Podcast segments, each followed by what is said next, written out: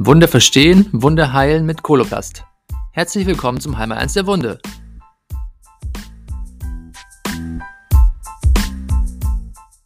Hallo und herzlich willkommen zur neuen Ausgabe des Heimer 1 der Wunde Podcasts. In der letzten Folge sprachen wir über den diabetischen Fuß und ähm, kurz nach der Aufnahme meinte Susanne noch, wir haben doch was vergessen und zwar das Thema Wunden bei diabetischen, beim diabetischen Fuß. Und das würden wir gerne heute noch ergänzen als äh, kleine Folge. Susanne, du hattest noch eine schöne Ergänzung dazu. Hallo erstmal. Ja, hallo zusammen. Äh, ja, zum einen eigentlich zwei Ergänzungen. Zum einen das Thema Hautpflege weil bei Diabetikern eben auch durch den Nervenschaden die Schweißproduktion und auch Talgdrüsenproduktion eingeschränkt ist und die Füße sehr, sehr trocken sind, dann rissig werden, einreißen und es dann zu Wunden kommt. Mhm. Das heißt, ganz wichtig ist auch, den Patienten anzuregen und anzuleiten, wie pflege ich meine Füße, wie gucke ich zwischen die Zehen, äh, um eben frühzeitig Wunden zu erkennen. Denn die Erfahrung zeigt, wenn, wenn Leute nicht anständig geschult sind, Diabetiker insbesondere nicht anständig geschult sind, dann kommen die mit irgendwelchen Katastrophenbefunden, weil sie es einfach nicht merken. Okay. Na, die kommen einfach zu spät. Äh, und die Wunden, die da sind, insbesondere dann, wenn die in der Lauffläche sind, also in dem Bereich, wo ich laufe, äh, äh die haben ein Druckproblem. Kann man sich ja vorstellen. Wenn ich drauf rumlaufe, habe ich ein klar. Druckproblem. Mhm, ne? Mein ganzes Körpergewicht ist da drauf. Äh, häufig sind die Menschen ja äh, ein bisschen korpulent. Äh, dann ist noch mehr Ge Gewicht auf dieser einen Wunde. Dann drückt sich der Knochen so richtig schön nach unten durch.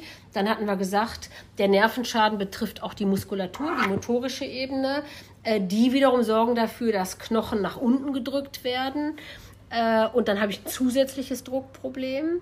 Und man muss die Patienten dafür sensibilisieren, dass sie nach Hornhaut gucken.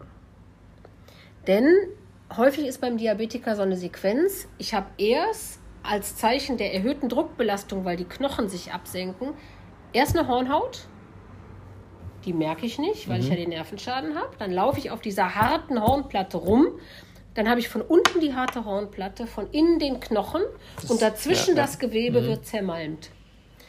Das ist das typische, sag ich mal, der typische Mechanismus beim sogenannten Malum perforans. Das ist das Loch unterm Fuß.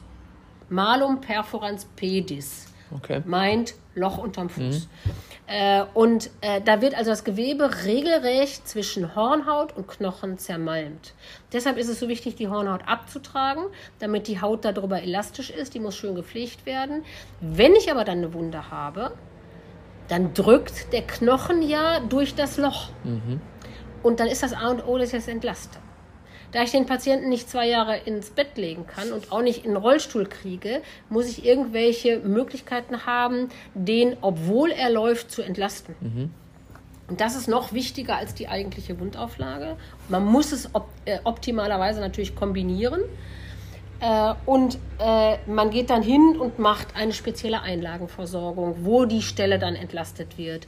Oder und, das ist alles auch kombinierbar. Ich mache einen Entlastungsschuh.